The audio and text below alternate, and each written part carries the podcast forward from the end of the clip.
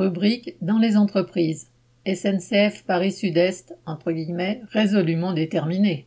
dit 27 janvier, journée interprofessionnelle de grèves et de manifestations pour les salaires et les emplois, à près d'une cinquantaine, les cheminots de Paris Sud-Est ont interpellé le RRH des lignes D et R à Paris-Lyon. Ils n'ont pas mâché leurs mots. Côté salaire, ils ont dénoncé cette huitième année de gel, alors que tout augmente. En effet, beaucoup de cheminots ont un traitement inférieur au SMIC, et c'est seulement avec les primes qu'ils arrivent un tout petit peu au-dessus.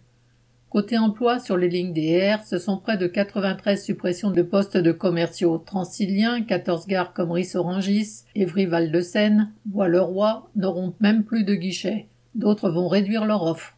La direction compte hypocritement sur les équipes EML, équipes mobilité de ligne, pour pallier la déshumanisation des gares tout en continuant de les vider.